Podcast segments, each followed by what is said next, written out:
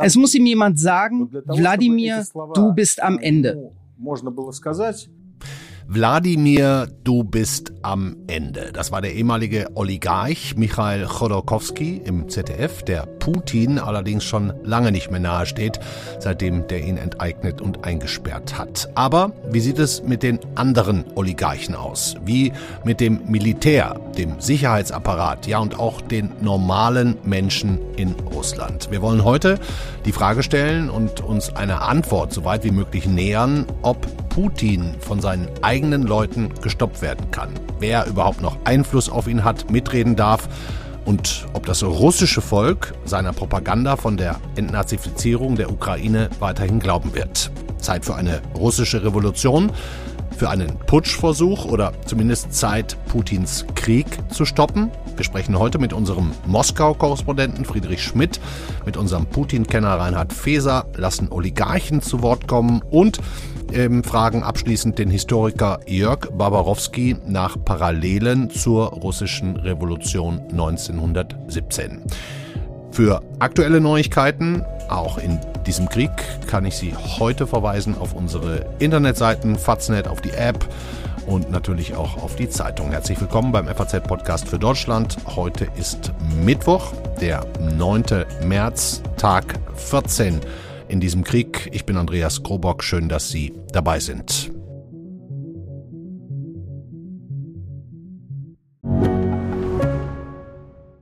Mein Name ist Dr. Tillmann Rümenapf, niedergelassener Kinder- und Jugendarzt hier im Ennepe-Ruhr-Kreis. Die Einführung der Telematik sehe ich durchaus als Chance, aber aktuell fällt das System oft aus und es gibt viel zu wenig technischen Support. Dafür geht eine Menge Zeit drauf, in der ich die Kinder nicht genügend betreuen kann. Das muss sich ändern. Die besondere Nähe der niedergelassenen Haus- und Fachärzte ist in Gefahr. Was die Gesundheitspolitik jetzt dringend ändern muss, erfahren Sie auf rettetdiepraxen.de. Ich habe hier heute genau vor einer Woche mit unserem politischen Herausgeber Berthold Kohler gesprochen, auch über die Situation unserer Korrespondenten in Moskau, für die FAZ ja Katharina Wagner und Friedrich Schmidt. Und Kohler hatte Folgendes gesagt. Aber leider muss man natürlich damit rechnen, dass äh, das Regime Putins auch diesen Druck erhöht. Und wir sind dann natürlich im ständigen Kontakt mit den Kollegen Wagner und Schmidt vor Ort, nehme ich an, um auch deren Sicherheit auch einfach im Auge zu haben. Ja, natürlich. Und da gibt es auch da gibt's, äh, Szenarien, äh, auf die wir uns vorbereitet haben. Bertolt Kohler, Szenarien, auf die wir uns vorbereitet haben. Das war letzte Woche Mittwoch. Dieses Szenario ist dann am Wochenende Realität geworden. Wir haben, wie auch fast alle internationalen Medien, unsere Korrespondenten aufgrund eines neuen Gesetzes abgezogen aus Russland. Einer der beiden Betroffenen ist Friedrich Schmidt und der ist uns jetzt zugeschaltet. Hallo, Herr Schmidt. Hallo. Herr Schmidt, wo erwischen wir Sie gerade? Ich nehme an, Sie sind schon ein paar Tage nicht mehr in Russland. Äh, gerade in Berlin. Mhm. Letzten Tage waren mit Sicherheit ein bisschen hektisch. Ähm, ich will, will da jetzt auch gar nicht weiter Sie mit persönlichen Fragen bedrängen, aber das war dann schon irgendwie eine abrupte Abreise. Naja, der Schritt ist ja sozusagen eine präventive Maßnahme, weil sich dieses neue Zensurgesetz ausdrücklich auch gegen Ausländer richtet. Ist ja klar, das erste Ziel sind da immer die Russen, die sollen jetzt mundtot gemacht werden, die Russen, die noch sich trauen, was Kritisches zu sagen oder zu schreiben. Hm. Und sozusagen ein Kollateralziel sind dann die Ausländer. Ich denke auch, weil man halt einfach ähm, nicht sagen kann, dass sich das nicht gegen Ausländer richtet. Ist ja klar, wenn die gefragt werden, richtet sich das etwa auch gegen Ausländer, müssen sie natürlich sagen, ja, das richtet sich gegen alle. Ist ja klar, alle sollen nur offizielle russische Informationen verwenden. Ne? Hm. Und aufgrund dieser ja sozusagen abstrakten Gefahr haben sich dann viele Medien, auch die FAZ, entschlossen, ihre Korrespondenten ja erstmal irgendwie sozusagen in Sicherheit zu holen. Und dann ist es eigentlich ziemlich undramatisch. Man packt halt und man fährt weg. Und ja, es ist jetzt wie, wie in Urlaub fahren letztlich. Ne? Es ist halt nicht so, es ist so gemessen an dem, was jetzt gerade so für Fluchtbewegungen passieren. Ähm, ist das, ist das nun wirklich ähm, kein großes Ding. Ja, absolut. Ähm, Nochmal vielleicht ein ganz kurzer Satz zu diesem neuen Gesetz, das ja quasi alle Journalisten mit Inhaftierung bedroht, wenn sie aus Sicht des Kremls falsch berichten. Ähm, gehört das grob gesehen auch zu Putins Propaganda und seinem Informationskrieg? In, in dem Fall vielleicht ja nicht zu viele Berichte über, über eine Unzufriedenheit der eigenen Bevölkerung bekannt werden zu lassen? Ich denke, was, was hier ganz klar der Anlass ist, ist, sind diese Berichte über die horrenden, offenbar horrenden Verluste der russischen Streitkräfte in der Ukraine. Man versucht halt um jeden Preis das eigene Narrativ ähm, über den Ukraine-Krieg aufrechtzuerhalten. Das ist ja, dass da eine begrenzte militärische Spezialoperation stattfindet, gerade Immer kein noch, ne? Krieg. Ja. ja, es geht da um die Befreiung der Ukrainer von Nazis und so weiter. Das ist so das Narrativ.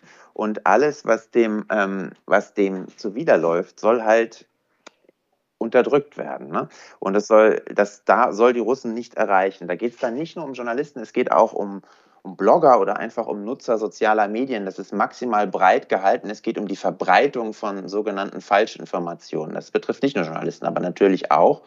Und dann gibt es da ganz unterschiedliche Strafen. Es fängt auch an mit einfachen Ordnungswidrigkeiten. Da gibt es schon erste Urteile, also Leute, die relativ hohe Bußgelder zahlen müssen, wegen angeblicher Diskreditierung russischer Streitkräfte zum Beispiel. Mhm.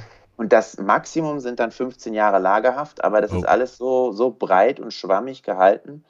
Das ist halt wirklich äh, der Willkür, es ist reine Willkür. Das, ähm, das soll natürlich das freie Wort, das, und das ist schon vorher nicht gut bestellt war in Russland, aber jetzt zumindest für eine Zeit, die Zeit des Krieges oder der halt militärischen Spezialoperation, ganz klar ausmerzen. Hm. Wir lesen ja hier immer auch wieder von Repressionen gegenüber Demonstranten. Man, man hört immer mal und sieht auf den sozialen Medien, dass es äh, kleine Demonstrationen hier und da gibt. Und, und dann äh, sehe ich immer Repressionen. Sie haben jetzt gerade mal gesagt, mit was man bestraft wird, wenn man, wenn man Informationen verbreitet, die dem Kreml nicht passen.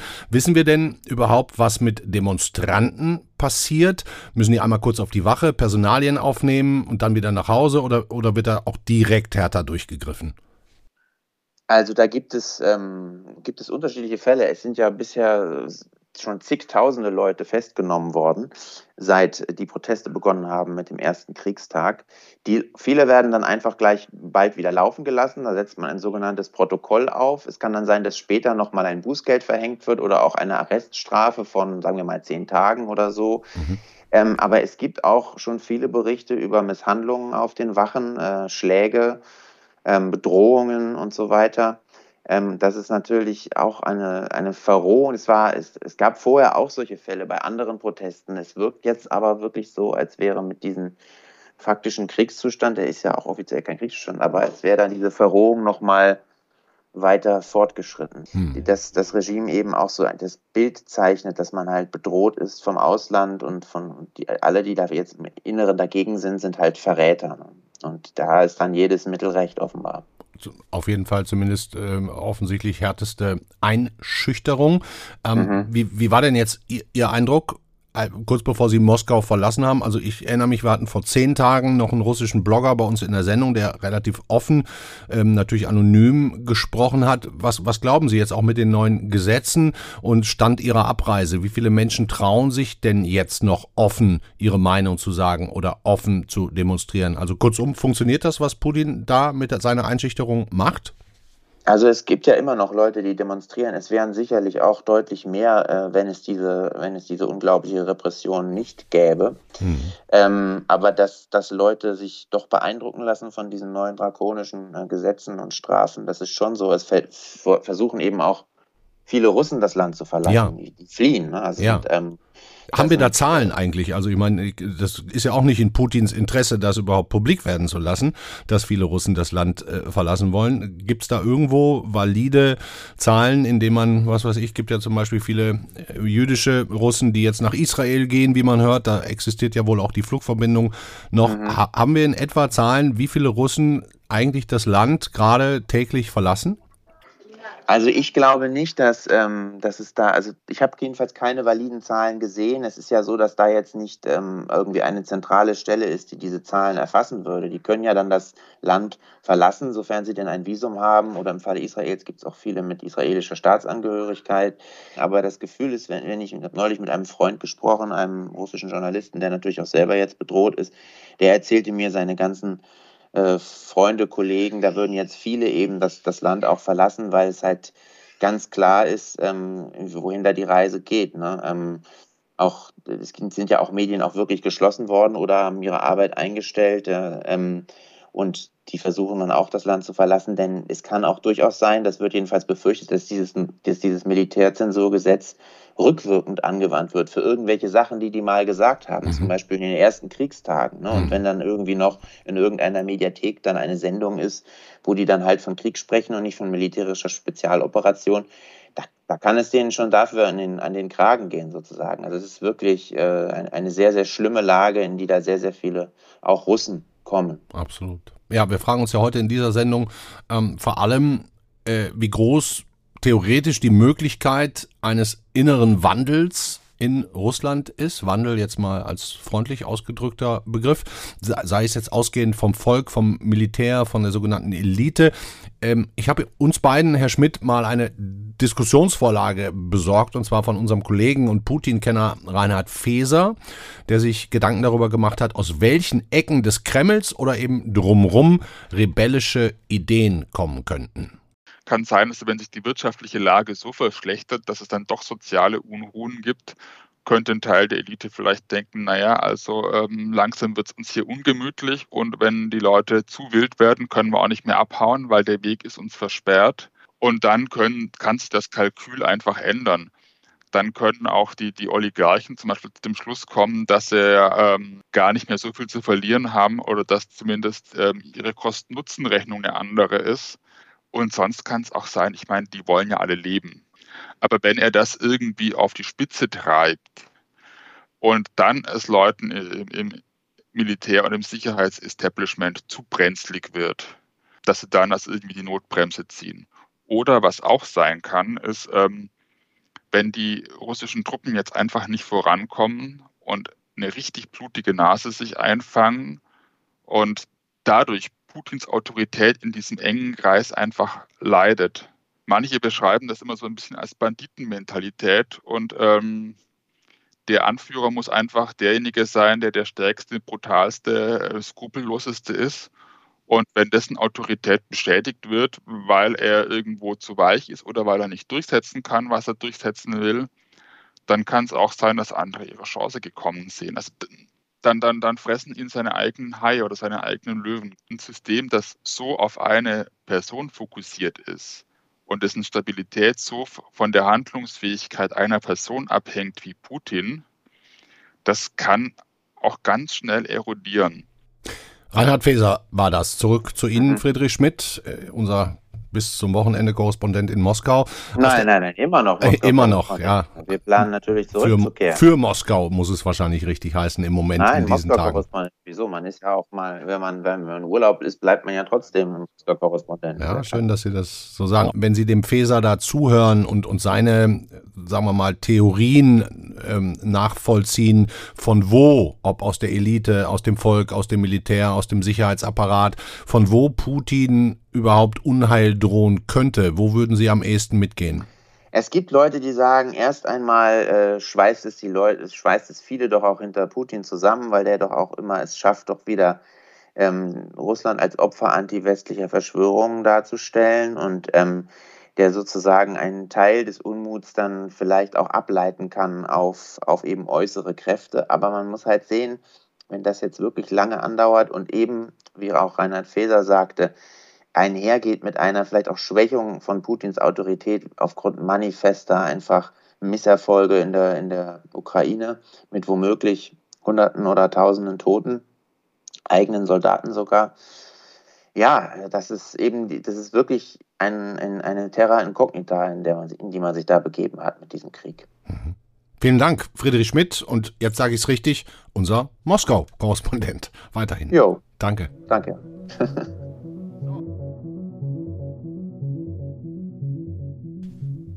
Bevor wir gleich mit dem Historiker Jörg Barbarowski über etwaige Parallelen zur russischen Revolution 1917 sprechen, eben die Bereitschaft des Volkes, entgegen aller Repressionen an ihren Protesten und Demonstrationen festzuhalten, schieben wir, weil es auch durchaus von Bedeutung sein könnte, einen Block über die russischen Oligarchen ein. Das Wort stammt aus dem altgriechischen Oligoi, Minderheit wäre ein Übersetzungsversuch, eine Milliardärsklicke, die zu Zeiten Gorbatschows Liberalisierung klein angefangen haben, unter Boris Jelzin immer mehr Reichtum, Macht und Einfluss bekamen und dann seit Putins Regierungsbeginn im Jahr 2000 zu einer absolut wichtigen Stütze und Säule des russischen Herrschaftssystems geworden sind. Es gibt nicht wenige, die glauben, wenn jemand Putin intern zureden kann, ihn stoppen kann, dann die Oligarchen. Alle Oligarchen unterstützen Präsident Putin und sein Regime. Sie profitieren alle gleichermaßen voneinander. Jeder braucht den anderen. Wenn man es also auf die Oligarchen abzielt, dann geht es nicht nur darum, dass sie Präsident Putin davon überzeugen könnten, den Angriff zu stoppen. Es geht auch darum, dass Putin sie bitten könnte, sein eigenes Vermögen zu verstecken und in Sicherheit zu bringen. Es geht darum, wie sie Putin, das Regime und natürlich auch die russische Wirtschaft finanziell unterstützen. Es geht also um die Idee, das komplette finanzielle Netzwerk des Kreml zu stören und zu demontieren. Die Oligarchen sind da der Schlüsselpunkt. Wenn sie Putin außerdem davon überzeugen könnten, seine Meinung zu ändern, wäre das natürlich ein zusätzlicher Bonus. Hagar Cemali war das, ehemalige Außenpolitik- und Sicherheitsberaterin von Barack Obama und George W. Bush.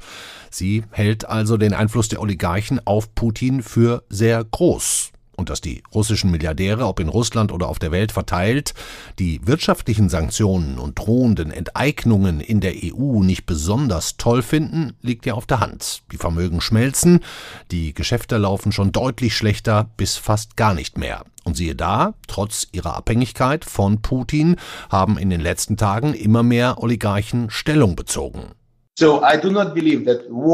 Ich glaube nicht, dass Krieg überhaupt eine Lösung für diesen Konflikt sein könnte. Und ich denke, dass der Krieg so schnell wie möglich gestoppt werden sollte. Sanktionen gegen uns hier zu richten erzeugt nur großen Druck für uns persönlich. Aber wir haben überhaupt keinen Einfluss auf politische Entscheidungen. Das war der russische Milliardär Michail Friedmann, der viele Beteiligungen hält, auch am deutschen Ölkonzern Wintershall. Er fordert Frieden, sagt aber auch, er habe keinen Einfluss auf Putins politische Entscheidungen. Ist das so? Oder gibt es eine Art Oligarchenzirkel, der sich untereinander abspricht und versucht, auf Putin einzuwirken? Zumindest die Tweets und Posts in den sozialen Medien werden immer deutlicher. Oleg Tinkoff zum Beispiel, der die gleichnamige Privatbank gegründet hat. Jetzt sterben jeden Tag unschuldige Menschen in der Ukraine. Das ist undenkbar und inakzeptabel. Staaten sollten Geld für die Behandlung von Menschen ausgeben, für die Erforschung des Sieges über den Krebs, nicht für Krieg. Wir sind gegen diesen Krieg. Oleg Deripaska, der seine Milliarden mit Aluminium verdient hat. Wir brauchen so schnell wie möglich Frieden, weil wir den Punkt, an dem es kein Zurück mehr gibt, schon erreicht haben. Und das ist der zweite Punkt, dem ich zustimme. Die ganze Welt wird anders sein. Auch Russland wird anders sein. Alexander Lebedev, dem inzwischen die britische Zeitung The Independent gehört. Als Bürger Russlands bitte ich Sie, den Zustand zu beenden, in dem Russen ihre ukrainischen Brüder und Schwestern töten. Wie viel Einfluss haben die Oligarchen noch? Ist ihre Unzufriedenheit echt oder nur ein Manöver, um noch so viel Vermögen wie möglich zu retten? Halten sie treu zu Putin oder sind sie als superkapitalistischer Zirkel Vertreter eines anderen Russlands, das weiterhin Geschäfte mit der westlichen Welt machen möchte? Über ihren Einfluss und den von Putins Elite sprechen wir jetzt.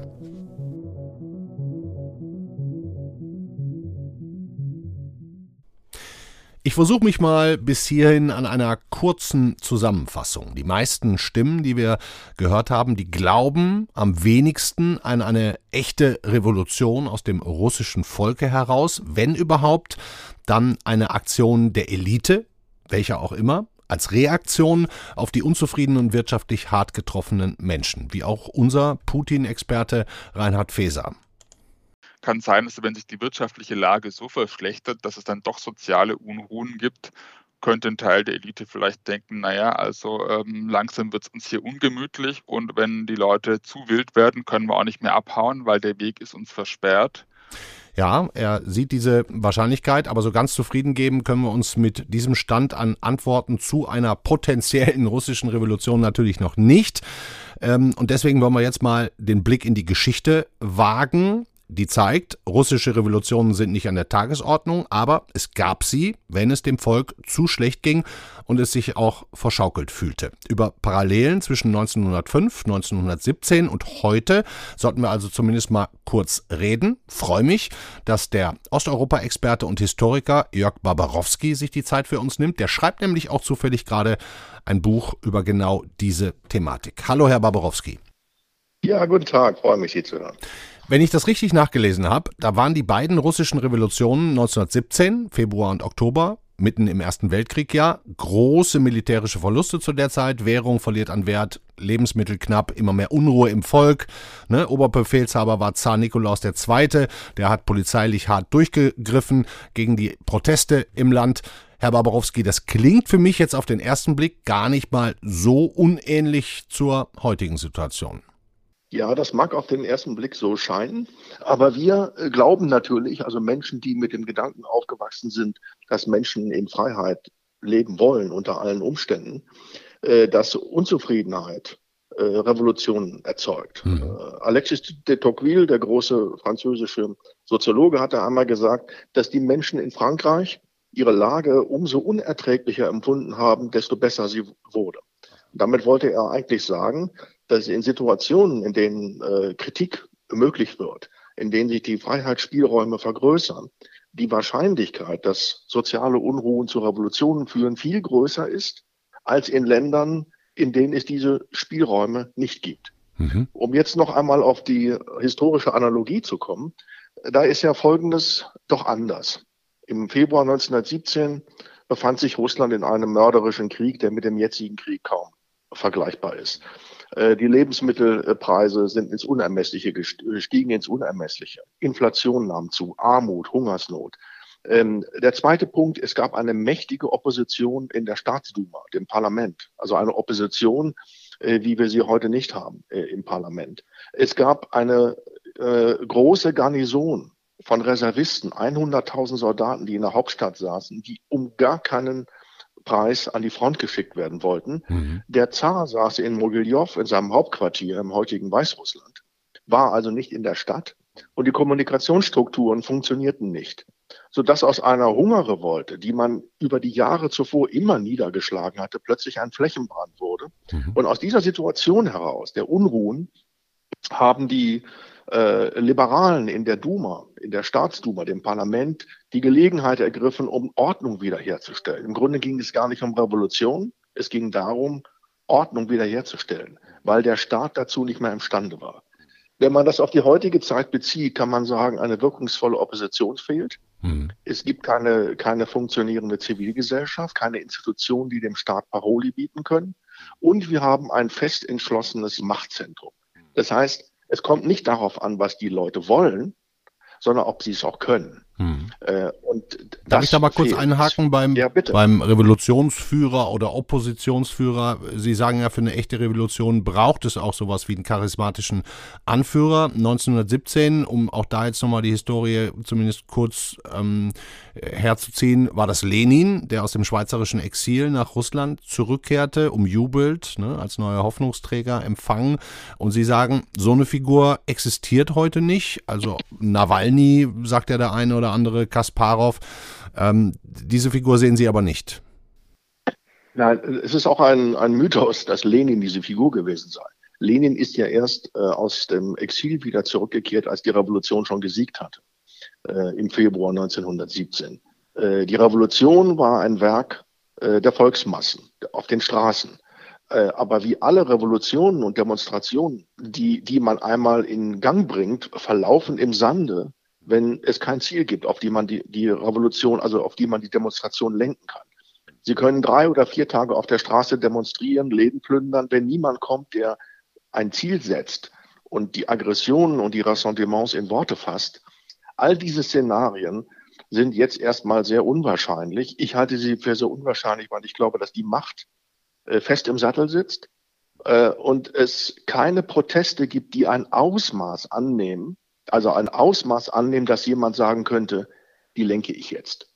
Ähm, jetzt würde ich Sie aber trotzdem gerne nochmal fragen, wenn wir über, über Putsch, über Revolution, über Aufstände, über Gegenspieler reden und sie sehen halt im Volk keinen, weil eben auch Opposition kaltgestellt wird, wie, wie sehen Sie denn das Umfeld von Putin? Ähm, da ist ja immer gerne die Rede von einer gewissen Elite. Da würde ich jetzt mal Oligarchen mit reinzählen, die auch nicht zufrieden mehr sind mit der Situation. Ähm, da würde ich jetzt auch mal Militär, Sicherheitsdienst, Polizeiapparat ähm, ähm mit, mit, mit reinziehen. Sehen Sie aus dieser Richtung Kritik die bei Putin ankommt und die ihn, sagen wir mal, wenn auch schon nicht zum Aufhören, aber doch in gewisser Weise zu einem Umdenken bringen könnte? Das wissen wir nicht. Also das Problem ist ja im Grunde, dass wir nicht wissen, was in Putins Umkreis geschieht, äh, dass darüber der Mantel des Schweigens äh, gelegt wird. Wir wissen zwar, dass Oligarchen, dass sogar Minister und andere, die nicht einmal informiert wurden über den äh, Angriffstermin, überhaupt über den Angriff, dass die höchst verstört sind. Aber wir wissen nichts darüber, ob sie ihm diese Verstörung mitteilen und welche, welche Wirkung diese Mitteilungen bei Putin äh, ausüben. Hm. Das wissen wir nicht. Aber es ist anzunehmen, ähm, dass diejenigen, die mit ihm an den Abgrund gelaufen sind, ihn nicht so leicht fallen lassen können, weil sie mit ihm zusammenfallen werden. Im Grunde ist das die alte Strategie, man, ähm, man kompromittiert seine Gefolgsleute, indem man dem auch ihre Hände mit Blut befleckt sind. Und dann müssen sie bis in den Untergang mit ihm weiter marschieren. Und solange sie das nicht genau wissen und sie kein Signal kriegen von anderen Leuten, wenn ihr euch jetzt anders verhaltet, dann werdet ihr davon profitieren nach dem Ende des Regimes. Solange äh, wird er sich auf diese Leute verlassen können. Hm. Und diese, dieser Aspekt wird, glaube ich, äh, unterschätzt. Und eine kluge Diplomatie würde darauf hinarbeiten, solche Signale zu senden. Wenn ihr euch so und so verhaltet, werdet ihr in, in einem, ja, in, werdet im Fall des Falles davon keinen Nachteil haben. So funktioniert nun leider die Welt. Die Leute werden sich dem Putin nicht widersetzen, weil sie jetzt plötzlich die Demokratie entdecken. So wird es nicht sein. Würden Sie es schaffen, die, die Frage, ähm, glauben Sie daran, dass aus dem Inneren Russlands dieser Krieg beendet wird, wenn ich Sie richtig verstehe, die würden Sie mit Nein beantworten. Nein, das würde ich nicht mit Nein beantworten. Ich hoffe, ich hoffe und ich hoffe und vertraue darauf, dass die Eliten, äh, dass Putin selbst und die Eliten begreifen, dass sie das Spiel beenden müssen. Und es gibt ja Anzeichen dafür, dass sie zu Kompromissen bereit sind. Und auch aus der ukrainischen Regierung hört man ja, dass sie zu Kompromissen bereit sind, äh, weil dieser Krieg ja eigentlich nicht mehr zu gewinnen ist. Ähm, deshalb glaube ich, die Entspannung kann am Ende nur aus, dem, aus der Machtvertikale kommen. Hm. Ähm, Und dann bleibt und aber Putin an der Macht. Ja, wenn er, wenn er, wenn der Komprom wenn er den Kompromiss als Sieg verkaufen kann, ja.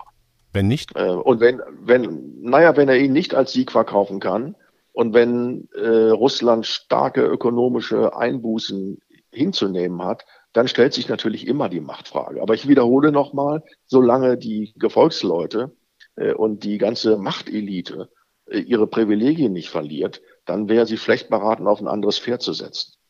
Ähm, ich, worauf ich nur vertraue, und das ist vielleicht auch völlig naiv, aber ich vertraue darauf, dass es da so ein Verantwortungsbewusstsein noch gibt bei Putin. in der Führung, die, äh, bei gut. Putin und, und seinen, seinen Gefolgsleuten, dass sie irgendwie begreifen, dass, dass, dass das zu Russland Schaden ist, wenn sie weitermachen. Und es ist ja zu Russlands Schaden, was gerade passiert. Und das kann jeder sehen. Und ich hoffe, dass auch Putin und seine Helfer es sehen werden. Ja, das wäre tatsächlich erfreulich. Ich sage herzlichen Dank, Jörg Barbarowski, Historiker. Danke Und Ihnen. weise auch noch mal kurz darauf hin, das dürfen Sie zum Schluss noch mal sagen, Sie schreiben gerade an einem Buch zu dem Thema. Wie heißt das? Wann kommt das? Äh, das Buch heißt Der sterbliche Gott, Staat und Revolution in Russland und wird wahrscheinlich im nächsten Jahr bei CH Beck erscheinen. Dankeschön. Ich danke Ihnen vielmals. Das war der FAZ-Podcast für Deutschland an diesem Mittwoch, den 9. März. Ja, viele Informationen, wenig Klarheit, eine Art Blackbox, diese Umgebung, dieser innerste Zirkel um Wladimir Putin herum. Wir haben einige Meinungen heute dazu gehört. Sie bilden sich mit Sicherheit ihre eigene, aber es besteht doch zumindest ein bisschen Hoffnung, dass es im Umfeld Menschen gibt, die versuchen könnten, ihn umzustimmen. Und, wie es Barbarowski gesagt hat, dass er vielleicht auch selber erkennt, dass er bald mit dieser Strategie am Ende ist, weil er weder den Krieg in der Ukraine schnell gewinnen kann, noch seine Menschen, seine Russen lange davon überzeugen kann, dass er da eigentlich gar nichts Unrechtes tut. Das war's für heute. Morgen ist die Kollegin Marie Löwenstein für Sie im Daily und da wird's auch sehr spannend. Da geht's dann um die Flüchtlingsströme. Wir sprechen mit unserer Reporterin in der Ukraine, Stefanie Glinski, und ähm, begleiten Menschen auf ihrer Reise aus der Ukraine nach Berlin. Also, Ihnen heute einen schönen Abend. Machen Sie es gut. Ciao.